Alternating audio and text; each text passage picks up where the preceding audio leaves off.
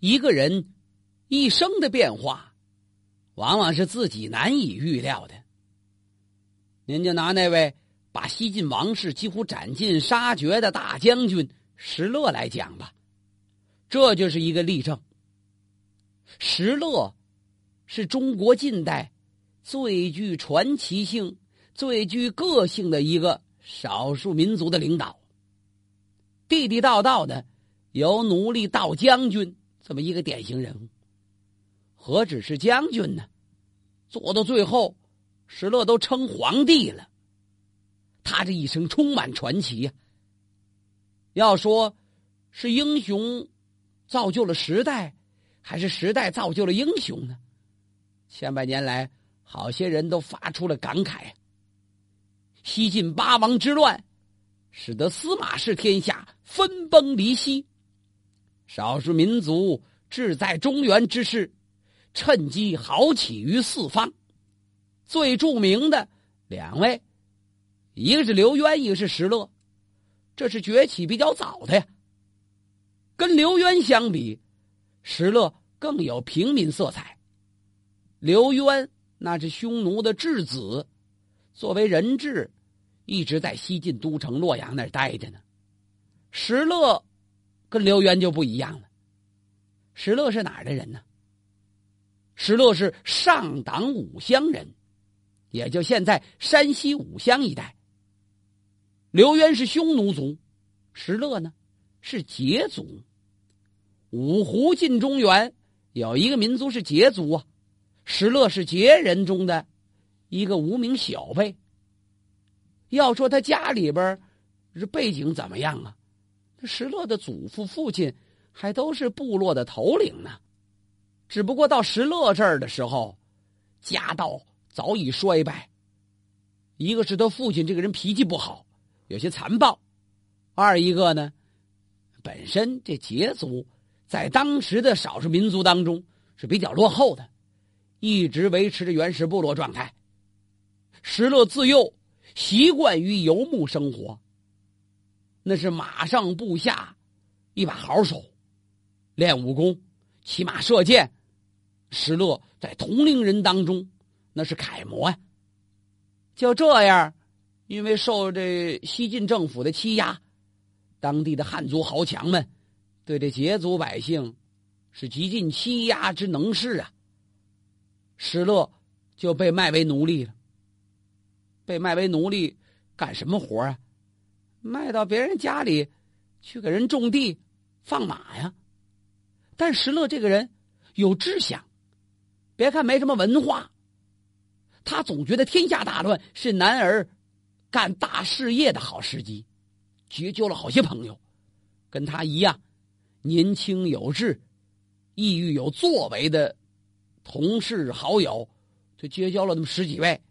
逢天下大乱，咱们不能老在这种地呀，咱们找人去吧。找谁呀？当时刘渊不是建了刘汉政权了吗？就奔了刘渊建的汉国了。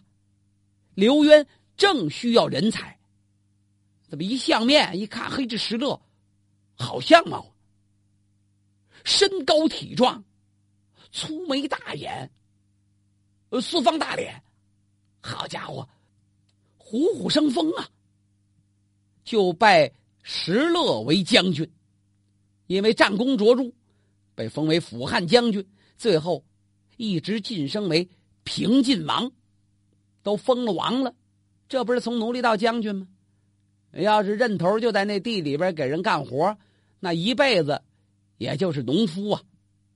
石勒有智谋，能征惯战，最主要的一点是石勒重用人才。千古一理，你甭管本人有多高的才学，你毕竟一个人的力量有限。尤其是这石勒本人，石勒知道自个儿没多大的文化基础，但是他很尊敬有文化的人。在他带领兵队东挡西杀的过程中，在南征北战的行程里，他一直在注意收揽人才，军中设立君子营，那是有才学的人聚集所在。实际。就等于贴出招贤榜了。谁有能为，到这儿来报号，石勒亲自要进行考核，认准的你就留在君子营管吃管喝，有工资，有很多优厚的待遇。这一天，有一位文人仗剑闯军门，被人拦住了。哈哈哈哈，哪儿的你是？就见这位三十开外的年纪，细目长眉，三绺短髯。你找谁呀？我找石勒将军呢。你哪儿的人呢？我是赵郡中丘人。赵郡中丘就是现在河北内丘一带。你有什么才学？我能帮助石勒将军成大事。呵呵，说话留点神。你等等，我给你通报一声吧。上行下效啊！这帮手下人都知道，真要是碰见人才，我们要态度恶劣，那就坏了。石勒将军，那非把我们杀了不可。这么一通禀，石勒传见。这位大摇大摆、气宇轩昂，走进中军大帐，来到君子营当中。石勒正襟危坐呀，彼此见面，施礼已毕。半天都那端详着，感情来访这位要看看石勒，石勒也想瞅瞅仗剑闯军门这能人到底有多的能为。那光瞅能瞅出来吗？这第一印象可了不得，穿正打扮、言谈举止这气质，往往能给人留下难以磨灭的印象。有句话叫“腹有诗书气自华”呀，一交谈。感情前知五百年，后知五百年，这半拉神仙呢？贵姓高明啊？小人姓张，名斌，字孟孙。啊，石勒听说过这个人，这可是赵郡中秋一带的名士，张斌张先生。越谈越投机，这才知道张斌博涉经史，史书评价他。是豁达而有节，博涉经史，那就甭细说了。呃，经史子集，他是旁征博引，博览群书，这文化库存量在这摆着呢。呃，读书读的多，还得读得透，读透了才能表现出豁达而有节。豁达是有度量，有节是有节制。有个有的人读书读完了以后，读的胡里八嘟的。都忘了规矩，忘了礼仪了，那没读明白。有的人光注意礼节，光注意外在了，呃，这知识并没有经过思考而发酵，并没有经过消化吸收，而在有所新的表达梳理。人家张斌都有，看着这个人既大方又懂礼，谈吐起来与众不同。哎呀！史乐别提多高兴了，这是天意，给我送来张孟孙呐。他对这张斌格外的重看，没有什么军机大事，都得跟这张斌请教请教。有志之人对这有才之人都是尽讲礼数。当时晋王朝西晋政权已经是风雨飘摇了，您想想。那刘渊都已经建了刘汉政权了，公开跟那西晋就要争夺天下了，而西晋经过八王之乱，已经跟那竹子一样，心儿都空了，真打还就打不过。几个北方重镇还是有晋将把守着，您比如说那青州吧，青州的晋将叫王弥，这王弥。一看这晋王朝，这是扶不起来的阿斗啊！我再给你拼死效力，恐怕也得身首异处。识时务者为英雄，时势造英雄，我就顺着时势得了。我反了吧！青州王弥投靠刘渊，王弥用兵跟石勒，还有刘汉手下的中山王刘耀三个人共同发兵。灭了洛阳，王弥的势力巩固在青州。有人就跟石勒建议了：“大将军得留神这王弥，你别看他叫王弥，他可一点不迷糊啊。石勒说：“我知道，他怎么不迷糊啊？他有野心呢。啊，王弥有什么野心？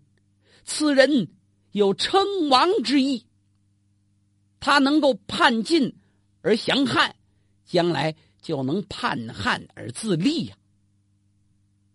这谋士不敢再多说了。”言外之意，称王之人绝非王弥一人。您大概也有独立之意，但是这是您最大的绊脚石啊！现在机会来了，刘渊病死了，刘聪无道，那么都有志在天下之意，怎能不早做谋划呀？石勒会心的点了点头，言之有理。他就向那张斌请教了：“张先生，青州王弥，我应该如何处置啊？”张斌捋着三绺短髯，微微一笑：“王弥，小人也。你怎么能看出小人呢？我记得上一次王弥给将军您来信，言辞卑微，他曾说过，愿做辅佐将军成大事。”之左右臂呀，他给您当胳膊。越是这样的人，您越得留神呢。石勒一笑，我也看出来了。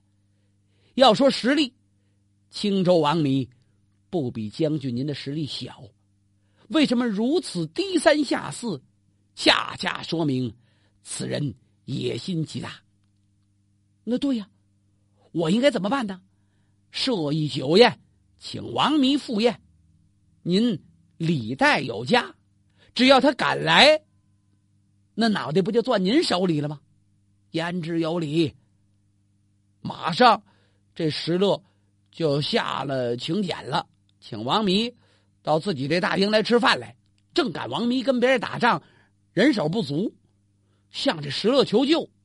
你能不能帮帮我？石勒说：“这不小菜吗？小菜一碟，你来了，咱们俩见面说吧。到这儿。”就在酒席宴前，命刀斧手把王弥给我捆起来，推个帐外，斩了，咔一刀，把王弥那脑袋给剁下来了。回过头来，石勒上书给那刘汉皇帝刘聪，告诉他王弥有多少多少叛反的罪状。刘聪心里跟明镜一样，王弥还没有造反，是你石勒要跟我对着干呢。可是石勒经过这些年的发展，手握重兵，要想把石勒扳倒了，谈何容易呀？刘聪也只是表面文章，指责了指责这石勒，你有专杀公府之嫌，但是呢，该封官封官，该奖赏奖赏，眼睁睁还得指着石勒帮他打天下呢。就这样。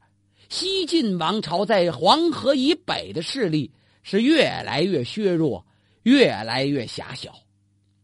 石勒眼看着晋王室公族，他们整个要向南方迁徙，应该说，权力中心有黄河以北向南方倾斜，尤其是那琅琊王司马睿，是摩拳擦掌、跃跃欲试，等待时机呀。此时，晋朝的统治中心还没有完全到南方到位，正在转移过程中。但这个趋势被石勒看明白了，所以石勒觉得应该早对江南下手。在这一年的二月，石勒在葛皮一带驻扎大军，广造船只，准备攻打江南的政治经济中心建业，就是那南京城啊。这建业就是后来的建康，因为那个晋闵帝叫司马业，为了避讳他这“业”字，改业为康，叫建康了。实际就是现在的南京。晋朝的统治中心正在缓缓南迁的过程中，石勒已经看到江南建康这个地势的重要。如果把这个地儿占领了，晋朝的势力无所依附。司马睿镇扬州。而石勒用兵意在建业，实际就是冲着扬州的司马睿来的。把这江南的司马家族势力全部斩尽杀绝，那晋王是何所依附啊？但是历史上的南北战争有很多共同现象，那就是水土问题。当年曹孟德统兵二十万，呃，进长江要伐东吴，那不是被人火烧战船了吗？主要原因是北方士兵遇到水土不服的问题，战斗力大幅度消减。再加上石勒打这建业这一年，刚进入二月，那就下大雨了。这南方下雨，这跟北方不一样，一下那就连着十好多天，十天半个月一点不新鲜。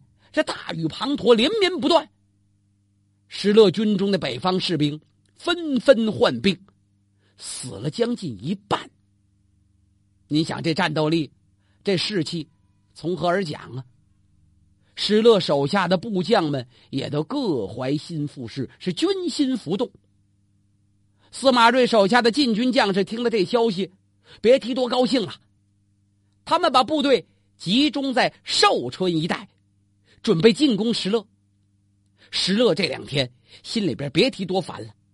手下分成好几派，有主张议和的，有主张避守的，躲开，还有主张速战速决的。这三派让石勒举棋不定。他手下的右长史叫刁英，刁英认为应该先以钱款结交司马睿，请求降晋。为什么呢？先不打，等晋军退却，慢慢图之。这就是弹劾派的代表啊，咱们跟他握手言欢。刁英说完之后，石勒仰天长啸啊，一声怪叫，叫完之后，那刁英没敢再吭声，听这玩意儿怎么像半夜里夜猫子叫声啊？这这要悬，这是不敢说话。有中间将军奎安反对刁英的观点，怎么能拿钱结交司马睿呢？我觉得大将军应该先选择一块高地。石勒一愣，选高地干什么？咱们避避雨呀！啊呸！石勒一听不打呀，与其说躲雨，不如说是躲人。不屑一顾的撇了撇嘴：“哎，将军何切也？你怎么这么胆小啊？”另有孔常、之雄等人则主张。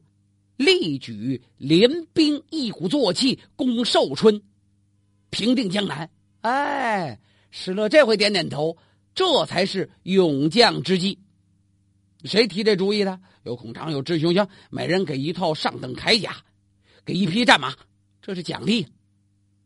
面对这三派观点，石勒没有很明显的表达自己的态度，只是略有点评。自己到底有一个如何具体的盘算？他得问问张斌呐。张斌听完之后，跟石勒两个人是开诚布公：“将军，议和之事使不得呀！您攻陷了晋朝的京师洛阳，抓住了天子，又亲手杀死了那么多晋士王公大臣，对晋朝的罪行，着将军之发，难以尽数啊！”数头发都数不过来，如今怎么可以议和，以臣下的身份跟司马睿言和呢？不可能。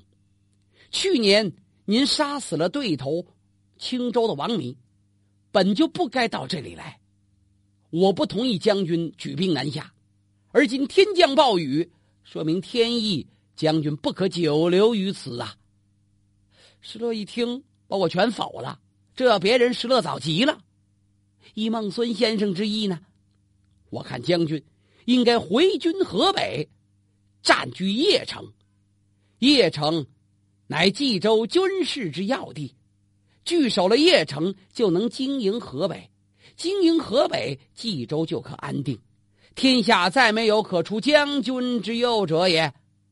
北方就没人能超过您了。现在晋国军队守寿春。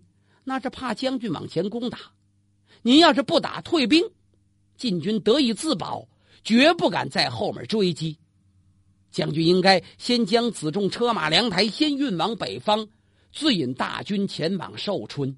等子仲走远了，您再掉头往回走，何愁进退无措呢？石勒一听，哎呀，还是张先生说的对呀！当时下令是按计而行。后人对张斌给石勒提的这个建议，做出的这番正确判断，感到叹服啊！张斌的这次计谋，应该说。是石勒以后在黄河以北经营的一个全盘计划的雏形。幽州、并州一带已经成为石勒势力的中心，而冀州、青州等地也在他控制的势力范围之内。当时张斌告诉石勒，要假以时日，潜心经营这些地方都不巩固。幽州有王俊，并州有刘坤，一旦他们势力慢慢做大，对您就造成威胁。您先得有根据地。石勒在黄河下游一带形成自己强大的势力，这都是跟张斌的建议有直接关联的。石勒大军浩浩荡荡渡过黄河，长驱直入，直逼邺城。这邺城是战略之要地，附近的三台有晋国大将刘演带兵把守。三台是地名，具体指哪儿啊？指曹操当年建的金凤台、铜雀台、冰景台这三台。有好些大将建议应该把这三台啊拿下来。石勒问张斌，张斌不以为然，说守三台的晋将刘演实力虽然比较弱小，但是那也有几千人马。三台这个地方是易守难攻，硬拼那不是好办法。先不要他，时间一长，他们的将士给养都跟不上，三台不攻自破呀。更何况将军，咱们大队行军已久，士气难免因疲惫而低落。而现在幽州王俊、并州刘坤这两个强敌一直对咱们虎视眈眈，这不是咱们打仗的好时机。依属下看来，应选择一处变异之地做都城。广聚粮草，霸王之业可待矣。那您具体说说，在哪儿咱们为都啊？邯郸、襄国，这都是赵国的旧都。这襄国是哪儿啊？就是现在的河北邢台呀。这两个地方依山平险，以地形取胜，将军择其一可成霸业。石勒果然听话，占据了襄国。没多久，幽州刺史王俊就派鲜卑段氏兄弟带兵来打他的相国了。真被张斌说对了，这要是跟那三台刘演打起来，腹背受敌，那不麻烦了吗？石勒用计收复了段氏兄弟，巩固了相国之后，石勒往四周围看了看，最大的敌人就是幽州的王俊。石勒跟张斌商量，要智取。幽州。